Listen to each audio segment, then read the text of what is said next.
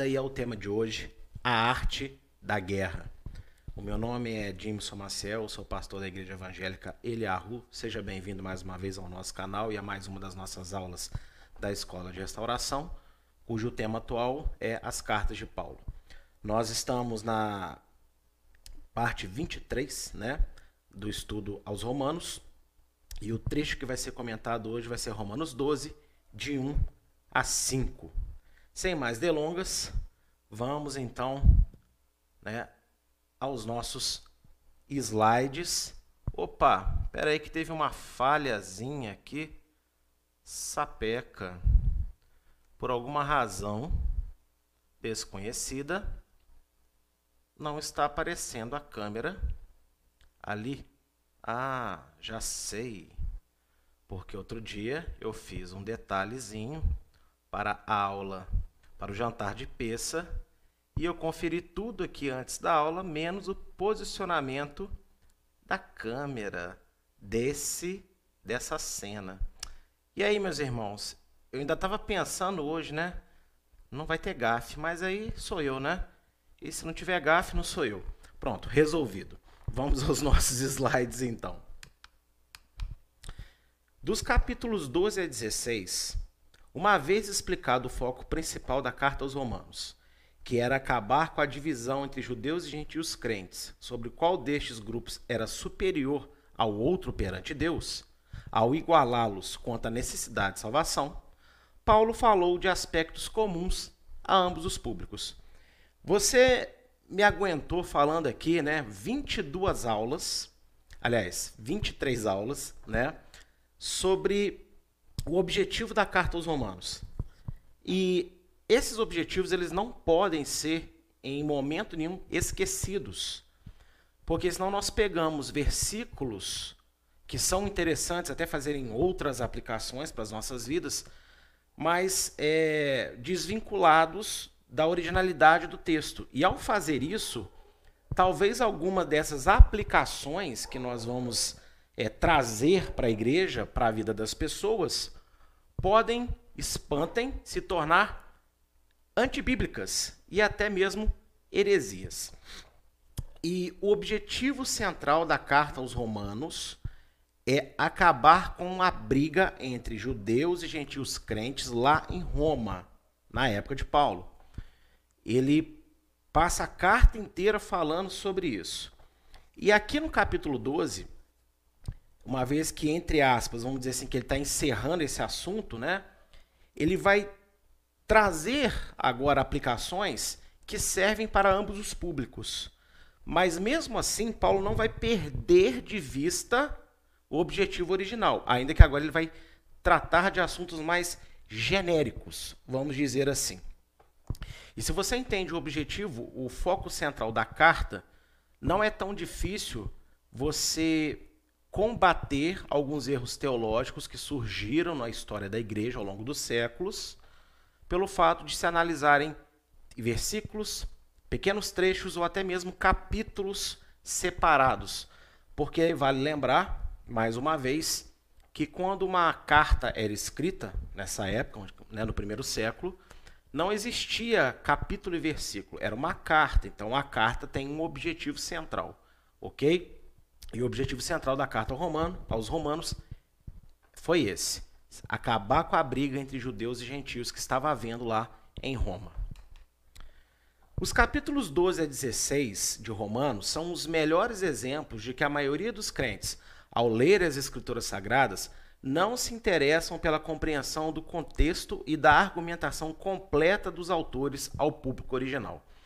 Meus irmãos, é, do capítulo 12 para frente da carta aos Romanos, provavelmente nós vamos ter os textos é, mais lidos na história da igreja, por razões até compreensíveis, porque nós vamos falar é, sobre separação, uma separação até poética, né? o, nosso, o nosso culto racional, vai falar quem nos separará do amor de Cristo, e vai, vai ter coisa, coisas muito boas que Paulo vai falar dos capítulos 12 a 16.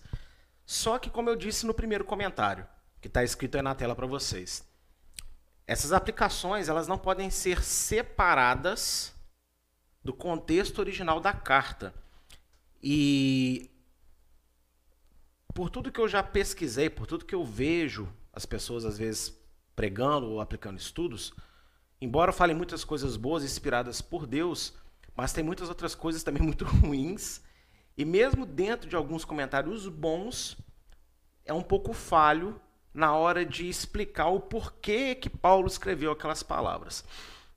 E a conclusão que eu tenho chegado a cada dia mais é que a maioria dos crentes, né, quando vai ler a Bíblia, não tem interesse em entender verdadeiramente o contexto daquela história e nem o porquê né, está sendo dito ou tratado aquele assunto para aquela geração que viveu aquela história.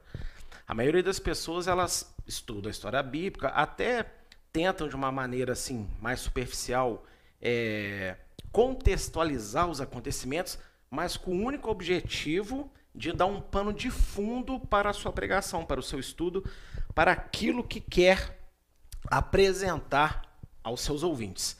E o objetivo da escola de restauração não é esse. O nosso objetivo aqui é, lógico, trazer aplicações é, para o nosso dia, mas como pano de fundo. As aplicações são um pano de fundo para nós. A Escola de Restauração da Igreja Evangélica Ilha Rua tem o objetivo de trazer o contexto original e os argumentos é, completos para a audiência original dessas palavras. Então, no nosso objetivo principal é explicar né, o que está escrito, o porquê foi escrito, para quem foi escrito. E no pano de fundo, em segundo plano, nós temos as aplicações que fazemos. Porque é impossível você falar da palavra de Deus sem fazer aplicações. Eu diria até que talvez esse seja o objetivo da igreja evangélica ele arruma mais do que da escola de restauração. Só que aqui, vamos dizer assim, que o compromisso com isso é um pouco maior, né? Dado este desinteresse geral, as aplicações atuais, em muitos casos, se tornam contraditórias às demais passagens bíblicas. Isto gera brechas para que hajam implantações de erros e heresias na mente e convicção cristã do que é certo ou errado, santo ou profano, válido ou abolido, aprazível ou detestável a Deus. E antes de ler qualquer texto da aula de hoje, porque no final vocês vão entender por que eu estou falando isso, é, eu quero mostrar, primeiro, o mandamento que Deus dá na Torá sobre o sacerdote, né, que é o líder representante de Deus para o povo, tinha em aprender e a ensinar o povo a saber separar o que é santo do que é profano, ok? E Levítico 10, verso 10, vai dizer o seguinte: E para fazer diferença entre o santo e o profano, e entre o imundo e o limpo. Então, quando você lê aqui depois o capítulo 10, você lê o contexto todo, tá? Deus está instruindo o sacerdote que ele tinha a responsabilidade de ensinar o povo a saber separar aquilo que é de Deus e aquilo que é da carne. Ou seja, quando a gente fala daquilo que é de Deus, eu não quero que você pense no aspecto metafísico do relacionamento com Deus, né? Não, aquilo que você faz, experimenta e vive no mundo que Deus mandou fazer. Por quê? As pessoas têm que ser espiritual, é você ignorar o material e viver na, na, no campo das ideias, né? na, na, na mente, na imaginação, na, no sentimento do coração. Isso é ser espiritual. Não, amigo. Ser espiritual para o ser humano é quando você vive nesta terra, trabalha, tem seus relacionamentos, é, presta culto a Deus, ou seja, quando você faz tudo aqui, mas conforme Deus ordenou na palavra. E isso inclui, por exemplo, até a vida sexual. Se você tem a, se você pratica o sexo dentro daquilo que Deus determinou, ou seja, num casamento entre homem e mulher, né, com as práticas que a Bíblia aprova, você está sendo espiritual nesse momento, porque o relacionamento foi criado por Deus para o homem e para a mulher. Então, ser espiritual é, tem muito mais a ver com praticar a palavra do que apenas é, gritar, orar e jejuar. orar e jejuar também são coisas espirituais. Mas eu conheço pessoas que oram muito, que jejuam muito, mas que têm uma vida completamente desregrada perante a palavra. Então essa pessoa não é tão espiritual quanto parece. E um papel importante do sacerdote era ensinar o povo a saber diferenciar as coisas. Né? Por quê? Porque somos um espírito dentro de uma matéria. Então é impossível separar para o ser humano material de espiritual. Ok? Quando que somos espirituais? Quando nós usufruímos da matéria conforme a palavra de Deus. Aleluia? Isso é ser espiritual, usufruir da matéria conforme a palavra de Deus, pela fé. Nesse momento, você é uma pessoa espiritual, uma pessoa que agrada a Deus. E aí, lá no livro de Ezequias, vamos dar uma passadinha lá no livro de Ezequias, capítulo 22, verso 26. Você vai ter Deus, então, cobrando aos sacerdotes o descumprimento de Levítico 10:10. 10. Olha só o que diz: Os seus sacerdotes violentam a minha lei e profanam as minhas coisas santas. Não fazem diferença entre o santo e o profano, nem discernem o impuro do puro. E de meus sábados esconde os seus olhos, e assim sou profanado no meio deles. Então, em Levítico 10, 10, Deus dá uma ordem de saber separar e ensinar o povo a separar o que é de Deus e o que não é. Logo, aqui já muitos séculos depois, em Ezequiel 22, Deus está cobrando os sacerdotes de estarem pecando contra esse mandamento de Levítico 10, 10. E lá, também em Ezequiel 44, 23, nós vamos ter um texto interessante que é Deus de novo falando aos sacerdotes, só que agora os sacerdotes restaurados, né? E olha só que Deus fala: "E a meu povo ensinarão a distinguir entre o santo e o profano, e o farão discernir entre o impuro e o puro". Então, eu quis usar esse texto para mostrar para vocês a função sacerdotal e as três etapas. Deus dá a ordem, a ordem é desobedecida, mas Deus restaura o indivíduo para que a ordem seja então plenamente cumprida. E por que, que eu estou falando isso? Porque sabemos, segundo Apocalipse, né, 1,6 e também Apocalipse 5, que nós somos sacerdotes de Deus através do Messias Yeshua, de Jesus Cristo.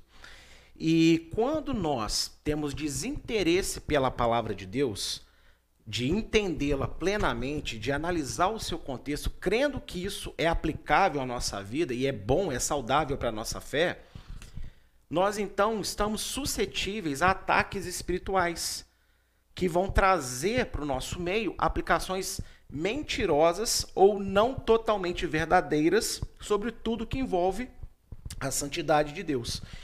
E se eu não conheço a santidade de Deus, lembrando que santidade de Deus é aquilo que a palavra nos aponta, Deuteronômio 29, 29. Aquilo que está revelado nos pertence para sempre. E essas palavras de Moisés querem dizer o seguinte: aquilo que está na palavra e que está escrito pertence à, no à nossa geração para sempre. Então a gente tem escrito para poder fazer.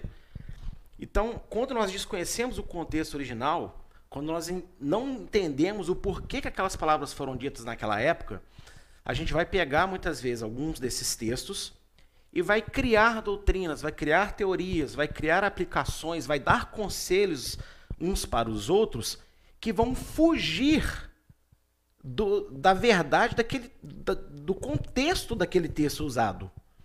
E nesse momento a gente está deixando entrar engano. Alguns são muito prejudiciais, outros talvez um pouco menos.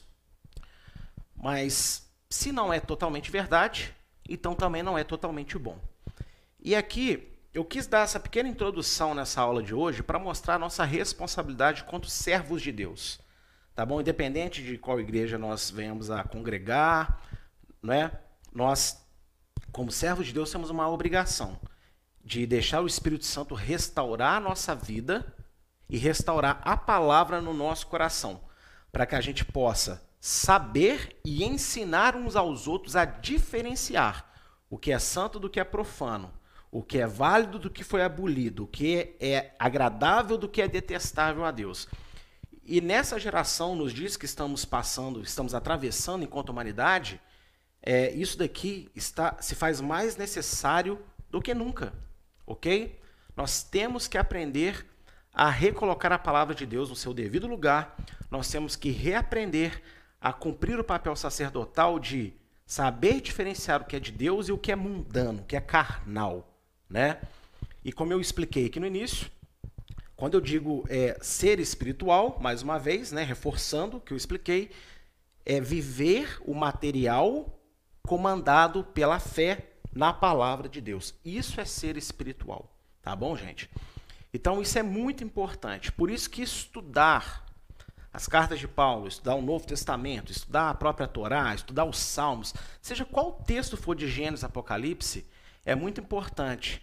É, além de você tirar aplicações baseadas num texto, para o que você sentiu no coração de falar, você também se dedicar a entender o que o texto originalmente está falando e ter fé que esse aprendizado vai melhorar a sua vida, vai melhorar o seu relacionamento com Deus. Tá bom? E aí, depois dessa pequena introdução, vamos ler os versos 1 a 5 do capítulo 12. Rogo-vos, pois, irmãos, pela compaixão de Deus, que apresenteis os vossos corpos em sacrifício vivo, santo e agradável a Deus, que é o vosso culto racional. E não sede conformados com este mundo, mas sede transformados pela renovação do vosso entendimento, para que experimenteis qual seja a boa, agradável e perfeita vontade de Deus.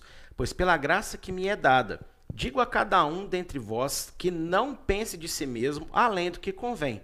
Antes, pense com moderação, conforme a medida da fé que Deus repartiu a cada um. Porque assim como um assim como em um corpo temos muitos membros e nem todos os membros têm a mesma operação, assim nós que somos muitos, somos um só corpo no Messias, mas individualmente somos membros uns dos outros.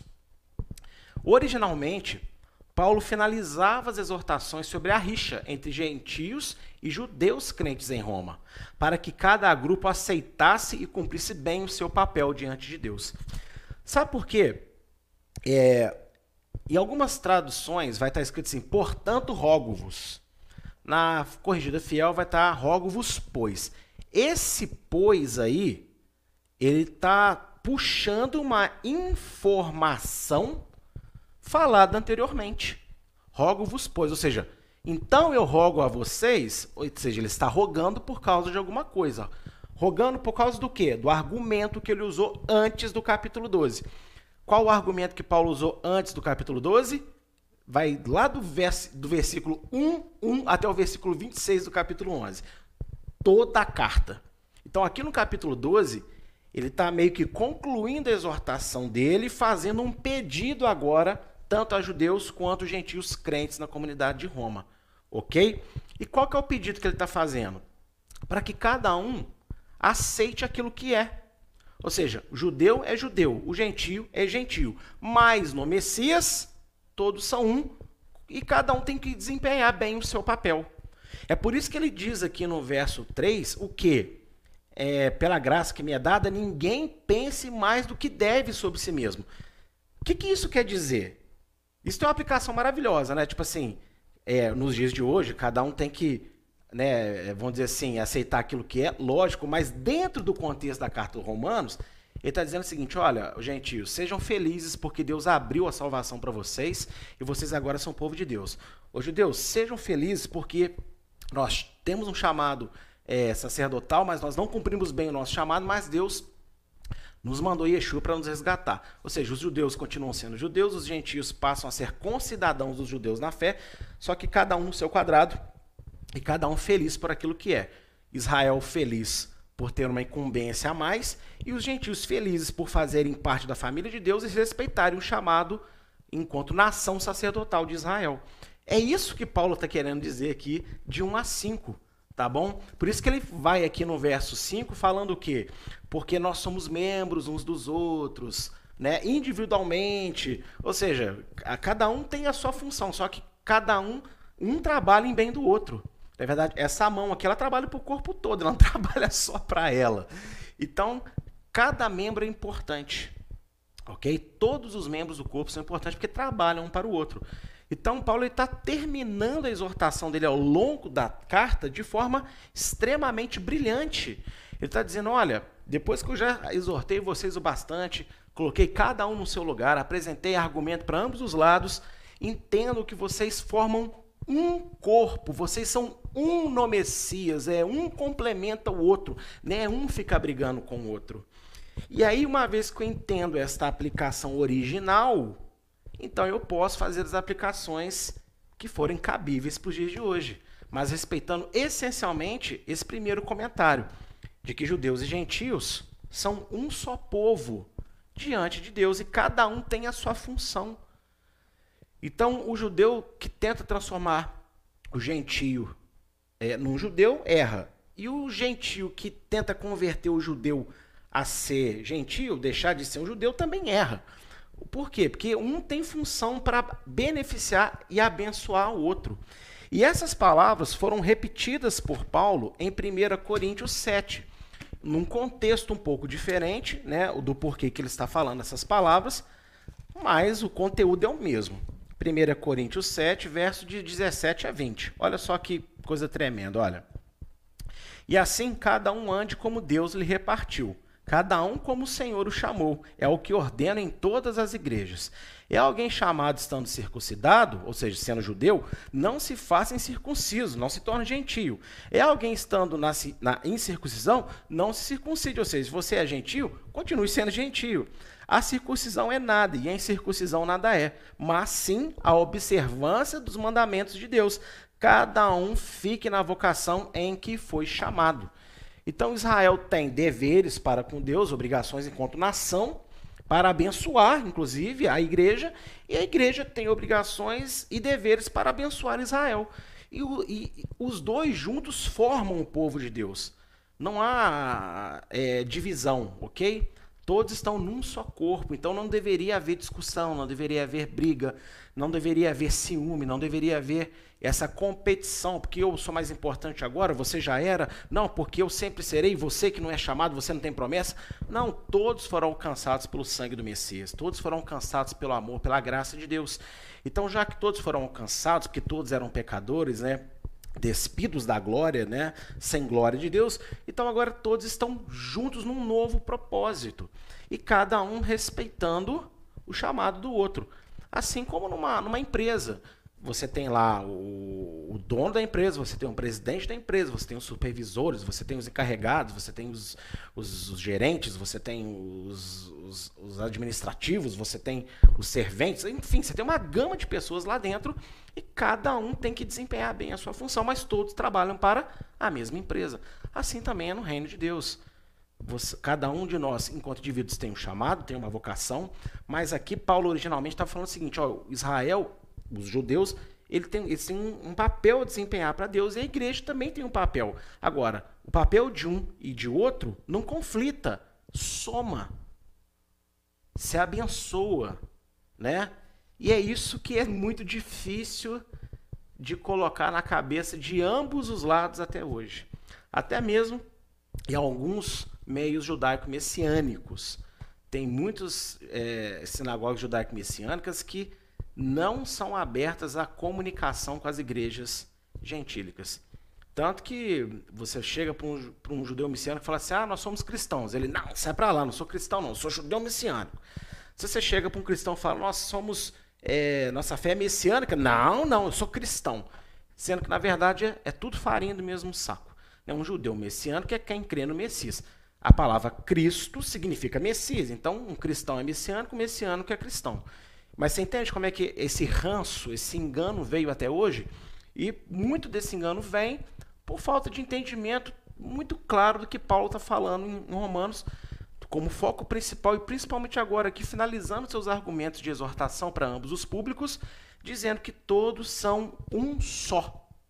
Isso é tremendo. Isso, pra, se a gente entende isso, abre muito a nossa cabecinha e nos ajuda em bastante coisa. Paulo reforçou tudo que havia dito antes, ensinando que ninguém ou nenhum grupo, sozinho, constitui o corpo do Messias, mas é parte dele, isto é, gentios e judeus juntos são Israel, são a igreja de Deus.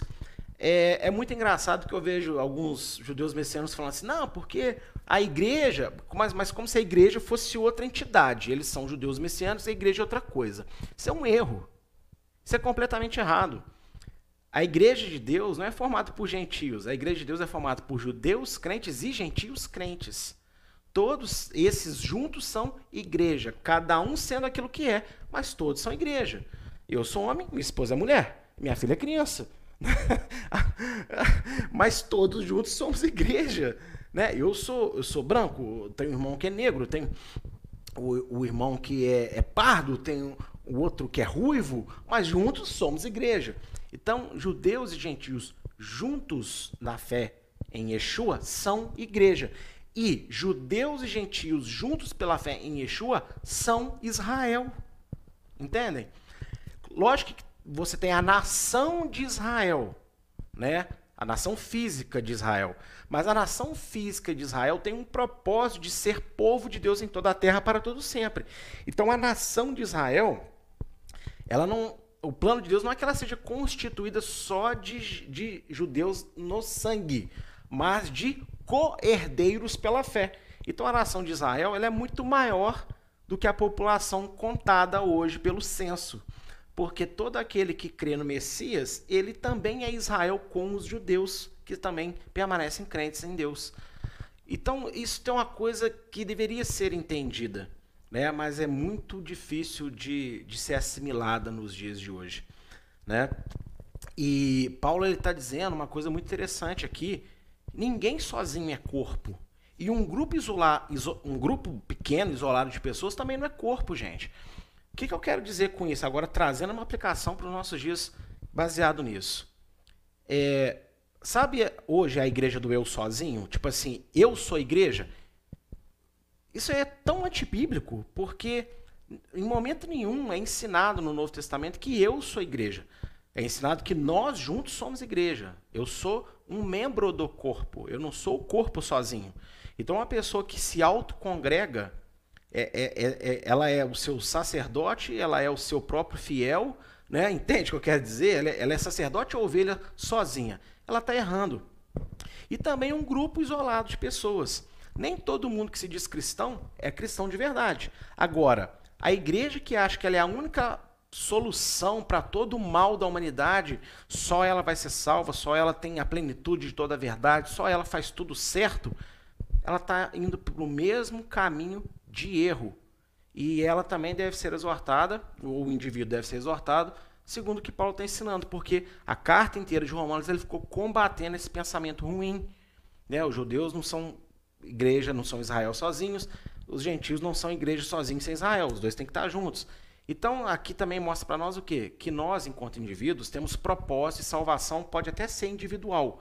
Só que nós seremos salvos com outras pessoas. Não seremos, Yeshua não vai voltar só por minha causa, ele vai voltar por causa de todos aqueles que creem nele. E eu vou estar nesse meio.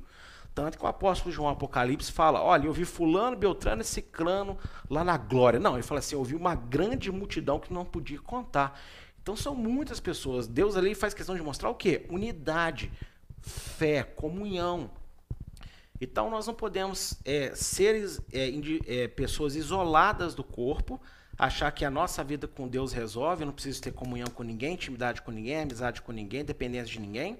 Assim como também nós não podemos achar que é, a gente sobrevive como um grupo sozinho, sem a ajuda, sem a comunhão com outros. Né? Você não vai, vai aceitar tudo. Você não vai aceitar o que vem de errado de outras comunidades. Mas, pô, é, o que nos une é maior do que o que nos separa, ou pelo menos deveria sim, ser assim e o que nos une é Yeshua. Então, há muito potencial para que igrejas aprendam a se comunicar melhor, a cultuar juntas, né? e a ter é, experiências positivas umas com as outras. O porém é que a gente fica mirando muitas diferenças, muitos erros, e por causa dessa falta de humildade em saber o qual é o objetivo do evangelho para a comunidade, não só para o indivíduo, a comunicação se torna muitas vezes quase impossível. Mas o que Paulo está ensinando aqui é unidade, não separação, né? Então, mais uma vez, o indivíduo, nem um pequeno grupo constitui o corpo do Messias sozinhos. Tá bom? Todas as pessoas espalhadas pelo mundo que creem em Yeshua, e Yeshua as reconhece como servos dele, têm seus nomes escritos no livro da vida e serão salvos na volta dele. Juntos, todos nós somos o corpo do Messias. Porque na glória não vai haver denominação A, B, C ou Z. Vai haver o corpo unido em perfeita unidade de fé. Agora, se nós entendêssemos o nosso futuro, poderíamos trabalhar melhor para o nosso presente, porque a plenitude será quando ele voltar. Mas eu acredito que ela já está concedida para que façamos hoje isso também. Amém, queridos? E eu quis explicar primeiro o contexto é, original, o comentário completo para os ouvintes originais da época, para agora fazer algumas pequenas aplicações para os nossos dias e também trazer aqui um, uma profundidade um pouco maior sobre esse texto de Romanos 12, de 1 a 5. Lendo de novo, então, o verso primeiro, vai dizer assim: Rogo-vos, pois, irmãos, pela compaixão de Deus, que apresentei os vossos corpos em sacrifício vivo, santo e agradável, que é o vosso culto racional. E eu destaquei aí a palavra culto. As pessoas precisam entender que servir a Deus, cultuá-lo ou adorá-lo, que é a interpretação correta do termo grego latreia, né, que é a palavra culta e traduzido no verso acima, representa muito mais do que se declarar amante e crente na pessoa de Yeshua, ou ouvir músicas sobre Deus e etc. O culto racional ao qual Paulo se referiu está ligado aos versos seguintes. Gente, no início da aula eu falei o quê? Que do capítulo 12 a 16, provavelmente nós temos o, os textos que é, são mais lidos no Novo Testamento, na história da igreja, por causa da beleza dos textos, né, e talvez até da, da forma poética como Paulo escreve, e que emociona bastante as pessoas. Né? Só que a gente não pode desconsiderar o contexto original e só ficar com aquele pensamento filosófico, poético da coisa. E cultuar a Deus pode ser traduzido como adorar, como adorar, como servir a Deus, né? Esse culto racional, ele ele está ligado aos versos seguintes de Romanos 1. Porque se eu penso assim, ah, apresentar o meu corpo em sacrifício vivo, faz sentido, lógico, o meu corpo, né, o meu corpo ele tem que ser santo, o que eu faço no meu corpo tem que ser santo. Isso é óbvio, essa aplicação é completamente correta, mas não pode parar por aí. Tem que seguir os versos, tem que seguir os demais versos para a gente extrair a totalidade do que é culto racional, tá bom? Então você não pecar no próprio corpo ou seja, você não usar o seu corpo para desagradar a palavra de Deus, isso está implícito nesse versículo 1. Mas tem mais coisas aí. Que mais coisas são essas? O que mais está envolvido ser ou fazer ou prestar um culto racional a Deus? Vamos ler de novo o verso 3 e 5? E não sede conformados com este mundo, mas sede transformados pela renovação do vosso entendimento, para que experimenteis qual seja a boa, agradável e perfeita vontade de Deus. Pois pela graça que me é dada, digo a cada um dentre vós que não pense de si mesmo além do que convém. Antes, pense com moderação, conforme a medida da fé que Deus repartiu a cada um. Servir a Deus verdadeiramente em culto racional, portanto, é mais do que estar afiliado a uma determinada denominação ou executar rituais bíblicos de forma correta. É contrariar o sistema pecaminoso no mundo, que separa e individualiza as pessoas. É entender a responsabilidade individual, mas coletiva, para a bênção e crescimento do corpo. Meus irmãos, entenda aqui o que é culto racional. Né? Olha, é você oferecer o seu corpo em sacrifício agradável a Deus, não se conformando com o mundo, tendo a sua mente renovada, sabendo qual é a vontade de Deus, para que ninguém pense mais do que, né, do que mais do que o outro, mas sabendo que cada um seja aquilo que Deus chamou. O que, que isso aqui quer dizer? Paulo está ensinando aqui que culto racional é você aprender a ter comunhão com, a, com as outras partes do corpo. Isso é culto racional. Oferecei os vossos corpos. Ou seja, quando eu é, quando eu, eu agrido ao meu irmão, quando eu agrido outras comunidades, quando eu não entendo o chamado de cada um, né, e não respeito esse chamado, eu não estou tendo um culto racional. Por quê? Qual que é a tendência do mundo? A tendência do mundo é individualizar pessoas, é separar as coisas, separar pessoas, separar propósitos, né? Só que o propósito do evangelho é unir, é unir, né? Quais são os mandamentos mais importantes? Amar a Deus sobre todas as coisas e ao próximo como a ti mesmo. Então, olha só que interessante isso, né? Então, você consegue então perceber que a união é, ela é o objetivo aqui de Paulo ao falar dessas palavras de culto racional, né? Para que o vosso corpo, né, sacrifício vivo e agradável. Gente, aí você pensando um pouquinho sobre todo o contexto, né? E quando ele segue dizendo que cada um tem um chamado, ninguém pensa mais de si mesmo, que convém, e essa coisa toda, é muito interessante notar que o objetivo de Paulo aqui é resumindo para eles aqui, os ouvintes originais, assim, aprenda a conviver uns com os outros. Gentil saiba ser gentil, judeu saiba ser judeu, mas saibam conviver juntos. Apresentem um culto racional, não se conformem com o mundo. E você lembra da palavra de Yeshua quando é, é, João e, e, e André chegaram e pediram para sentar à direita e à esquerda de Yeshua? Que a mãe, aliás, deles pediu isso, vocês lembram disso? Ah, eu quero sentar à tua direita e eu quero sentar à sua esquerda, e os outros discípulos ficam chateados com aquele pedido. O que, que Yeshua falou? Olha, no mundo as pessoas suplantam umas às outras, mas não seja assim entre vocês. Quem quiser ser maior entre vocês, sirva aos outros.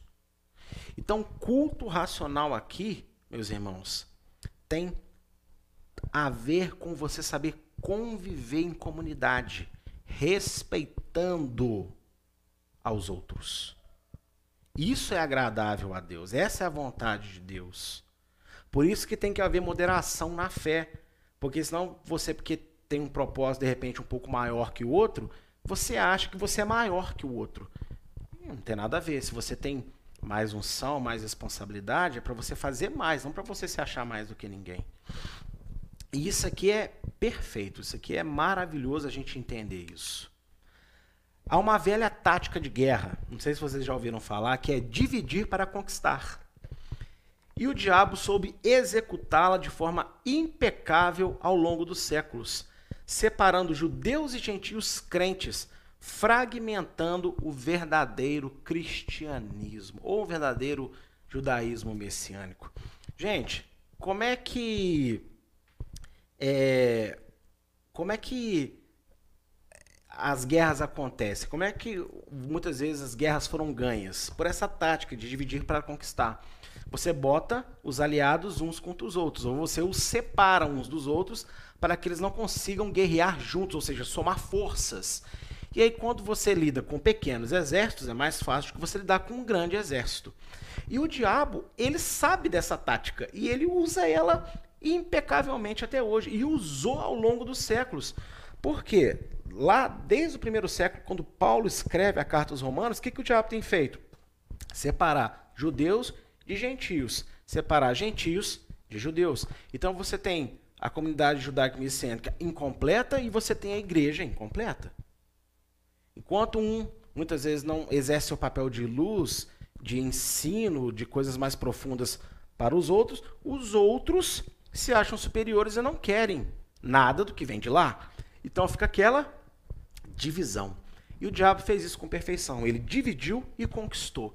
E hoje ele tem campos, ele tem atuação, ele tem poder, tanto no meio quanto no outro. E ele faz isso até hoje, ele divide para conquistar. Por isso que muitas igrejas às vezes racha, racha liderança, racha é, amizade entre irmãos, é, racha denominação contra outra denominação. Por que, que acontece? Porque o diabo continua dividindo e conquistando. Porque quando estamos separados, nós somos mais fracos. Mas se estivéssemos juntos, estaríamos muito mais fortes. Pensa se a quantidade de igrejas que existe no Brasil, e que são igrejas mesmo de Deus, apesar de pequenas diferenças, tivesse amor uma pela outra, compreensão uma pela outra, paciência uma com a outra, e oração ali, ó, clamor junto uns com os outros, meus irmãos, esse mundo estava todo convertido. A história talvez fosse outra. Mas por que, que a gente está vendo escândalo atrás de escândalo? Tanta alma se perdendo, tanta coisa ruim acontecendo. Porque a, a igreja em si não sabe ser unida. A, irmãos dentro da mesma denominação não sabem ser unidos, eles se dividem por qualquer bobeira. E aí uma igreja se divide da outra, e aí o que dirá no mundo todo?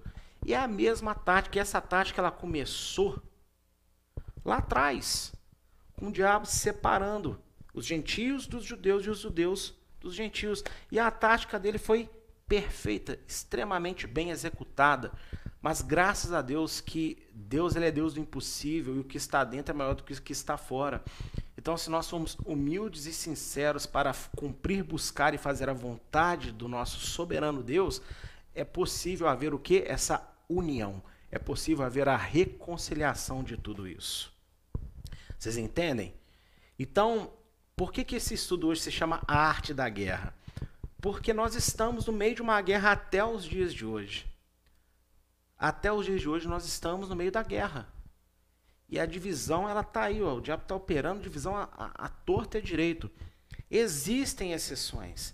Existem casos onde continuar é impossível. Por quê? Porque uma das partes está completamente afastada dos propósitos de Deus e não aceita correção, não aceita mudar. Então, nessa hora, realmente um rompimento ele é necessário. Paulo, inclusive, ele fala isso em 1 Coríntios capítulo 5. Ah, se tem alguém que se diz irmão, mas faz tudo que é de errado, nem se assente para comer com tal pessoa. Então existe exceção, a Bíblia sabe disso. Mas a regra não é a exceção. A regra não é se, se separar, a regra é se manter unido. Ok? E essa divisão entre igreja e judeus, igreja e o povo de Israel, ela trouxe consequências espirituais gravíssimas até os dias de hoje sobre todos nós.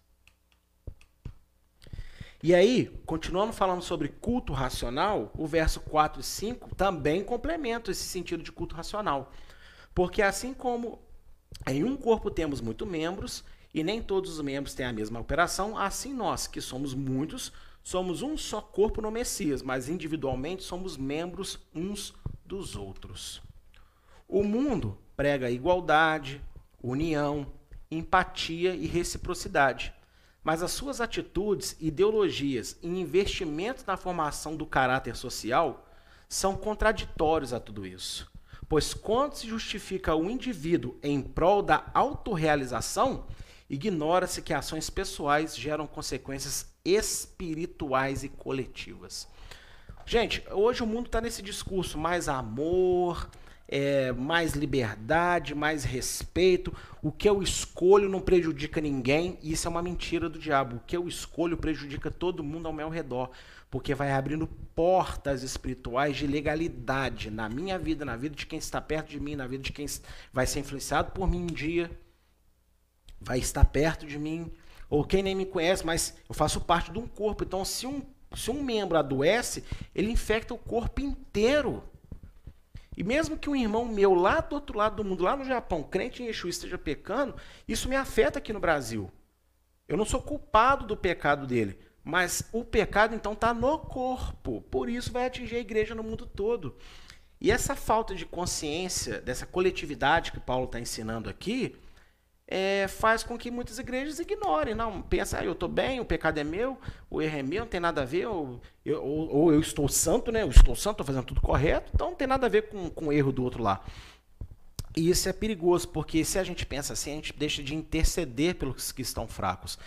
E o papel principal nosso enquanto igreja do Senhor é interceder uns pelos outros. Então eu tenho que interceder por cada irmão da minha congregação que está fraco.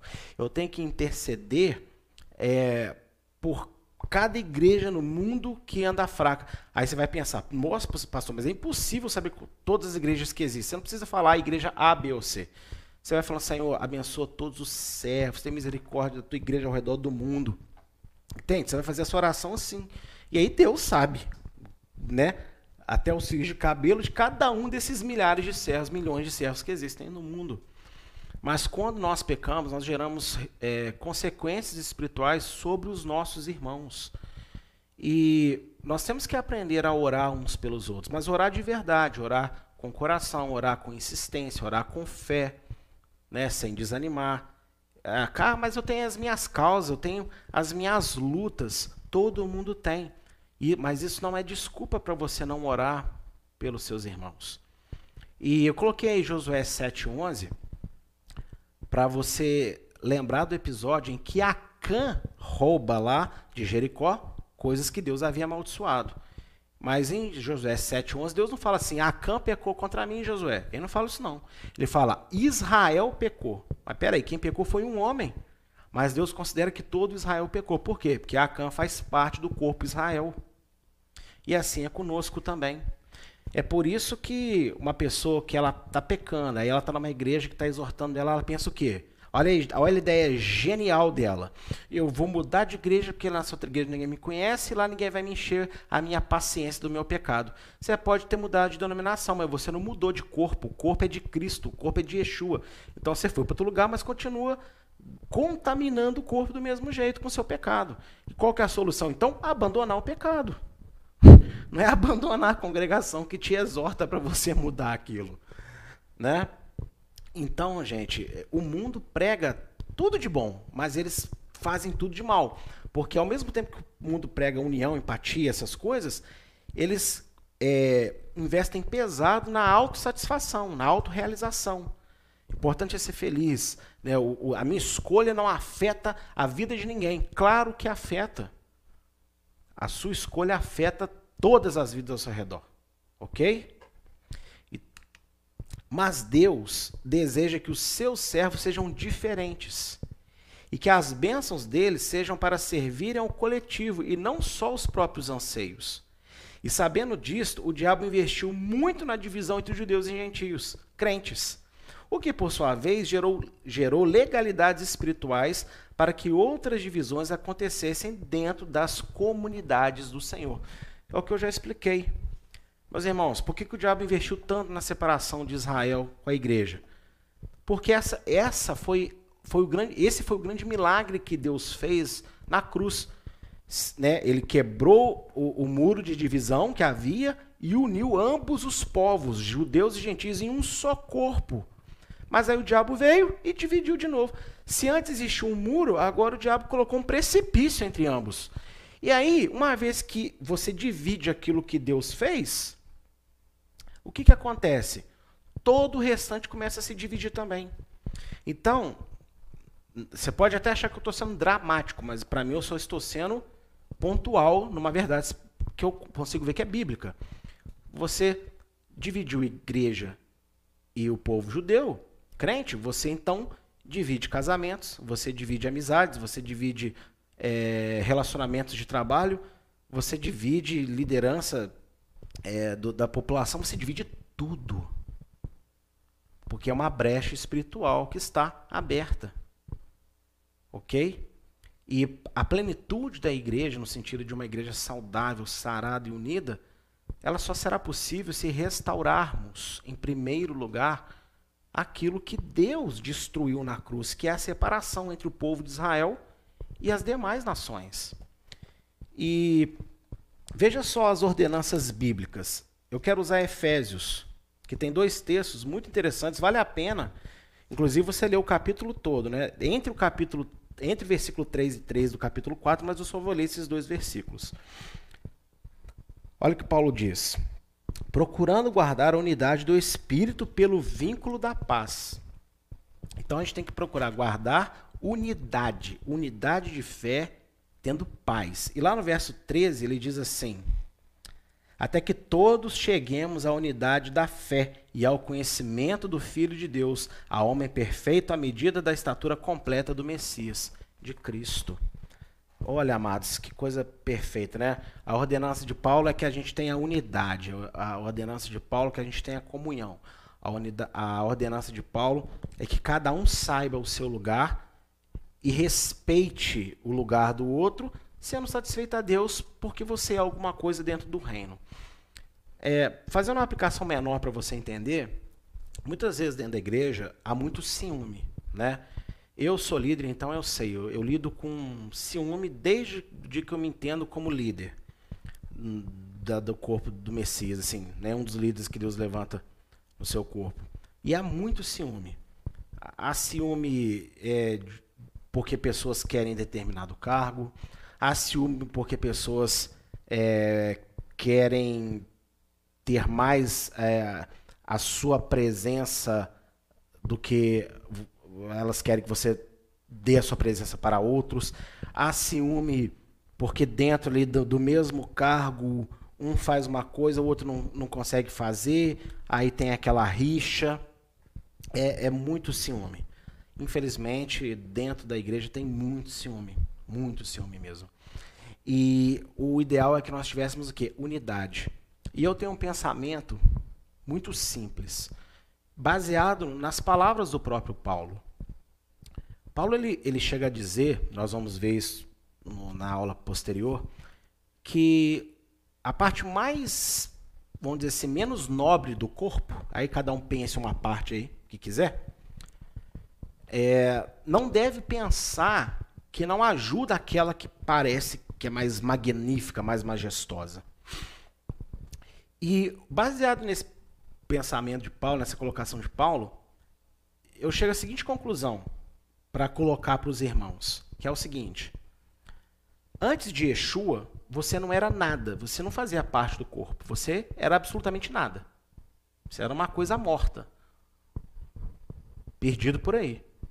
Então Yeshua veio, te resgatou e te colocou no corpo. Talvez você admire muito a mão. Poxa, eu queria ser mão. Mas às vezes você é o mindinho lá do pé. Esse pensa, nossa, ser mindinho do pé, eu queria ser mão.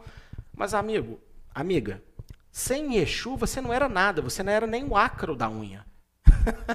Entende o que eu quero dizer com isso? E Yeshua não chamou você para ser uma bactéria, né? Um, um, um bicho qualquer, um, um, um, corpo estranho. Você não chamou para ser, Yeshua não chamou para ser o ácaro da unha. Mas talvez você seja a unha.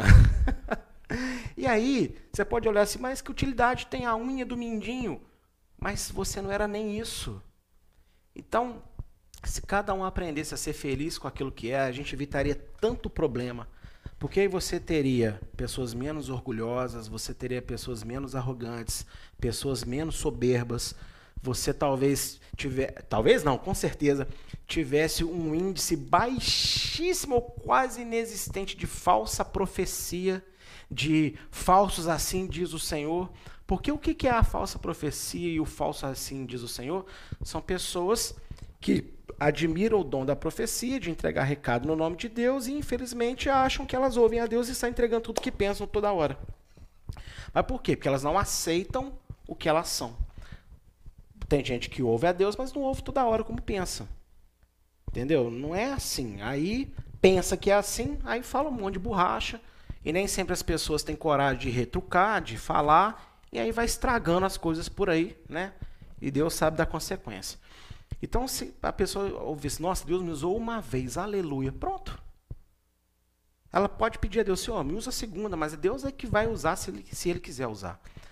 E, mas por que isso acontece? Por que isso? Porque não respeitou-se né, e não ficou feliz com aquilo que o outro é. E uma vez eu conversando com, com o irmão Wilson também, ele falou uma coisa, que eu até conversei com a minha esposa nesses dias. O cristão tem muita dificuldade de ouvir não dentro da igreja. Né? As pessoas têm muita dificuldade de ouvir, tipo assim, olha, você pode até fazer isso aqui às vezes, mas Você não tem um talento para fazer isso. Na, a pessoa entende assim: ah, então eu não sou pessoa de Deus, eu não presto para nada. E o que, que é isso? É o individualismo mundano que entrou na igreja, gerando divisão. Mas a pessoa entender isso, poxa, é, realmente eu não tenho aptidão para isso. Mas então, bom, vou, vou, procurar em outra coisa que eu tenho aptidão. Né? Então imagina, seria muito melhor. Mas ao invés disso, o diabo continua fazendo o quê? A arte da guerra. Dividindo e conquistando. E quando ele consegue fazer isso, nós somos derrotados, nós somos enfraquecidos, e o propósito de Deus, é, ele deixa de ser cumprido nas nossas vidas. O propósito de Deus como um todo não vai deixar de se cumprir, mas existem coisas que Deus é, nos deu oportunidade de alcançarmos, que não depende dele querer, depende de nós nos sujeitarmos ao caminho para alcançar aquilo. Então, meus irmãos, é, Paulo aqui ele finaliza aqui o argumento dele ao longo de 11 capítulos, com, né, combatendo a divisão entre judeus e gentios do primeiro século lá em Roma, finalizando dizendo que nós devemos oferecer um culto racional a Deus. Então, esse culto racional é oferecer o corpo em sacrifício. E oferecer esse corpo em sacrifício não é só o meu corpo individual, é o, é o corpo, é o corpo em sacrifício. Para eu viver com você, você viver comigo, nós temos que sujeitar uns aos outros. Então nós temos que respeitar aquilo que cada um é, nós temos que respeitar o que nós somos, na é verdade. É, dando um exemplo de profissão para ver se fica mais claro o que eu quero dizer. Talvez todo mundo pense que uma profissão nobre é ser advogado, é ser médico. Eu não estou dizendo que não é uma boa profissão. Só que imagina você, o médico e o advogado sem gari.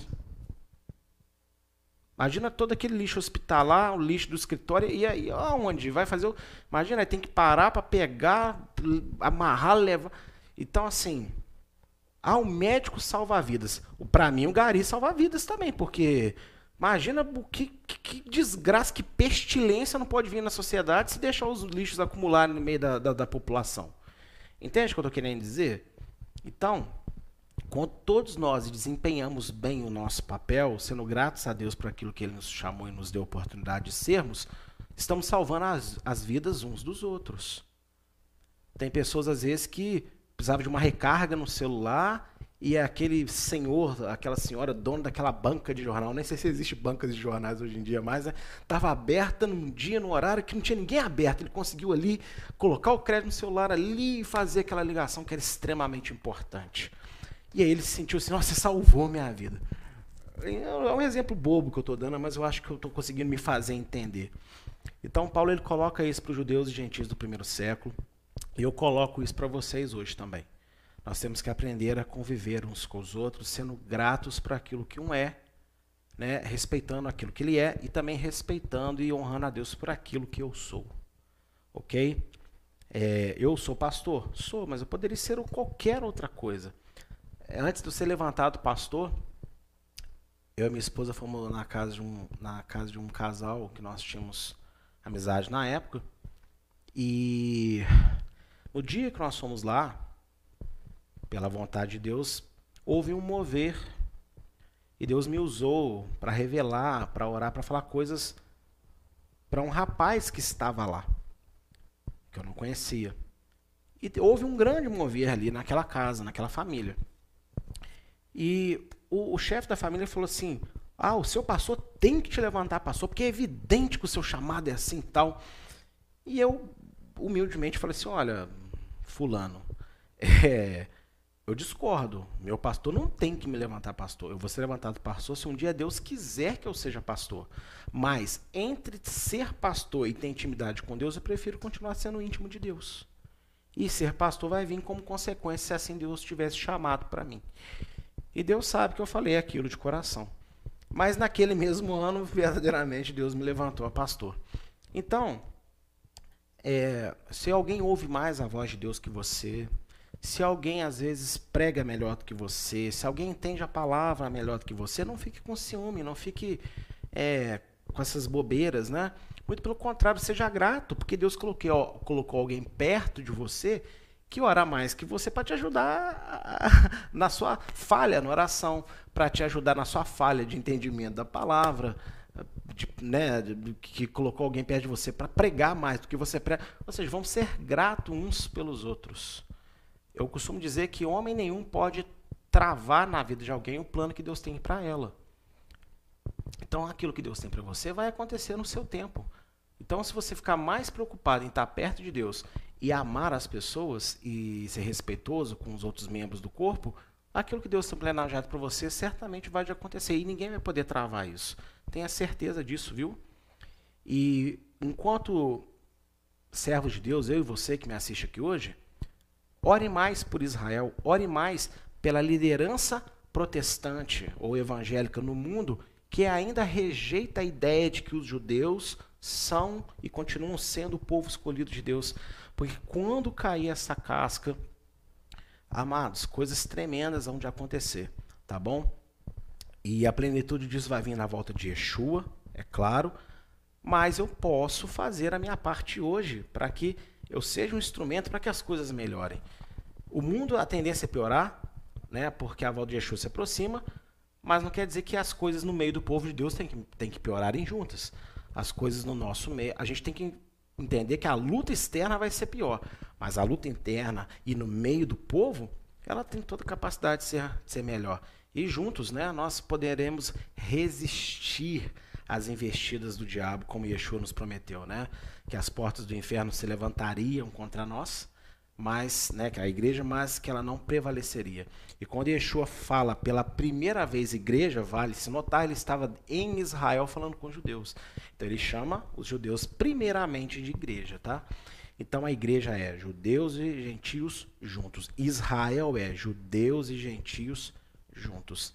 E eu peço a você, ore pela sua liderança, ore pelos seus irmãos, ore pelas igrejas que você tem conhecimento, que fazem muita coisa errada, porque lá tem pessoas sinceras que clamam a Deus. Amém? Então, essa é a aula de hoje e vamos aprender a guerrear contra o inimigo.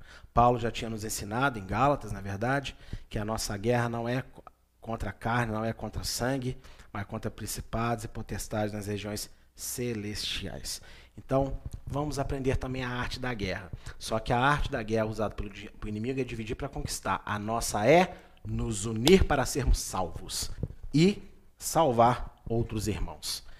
E esta foi a nossa aula de hoje. Amém, queridos?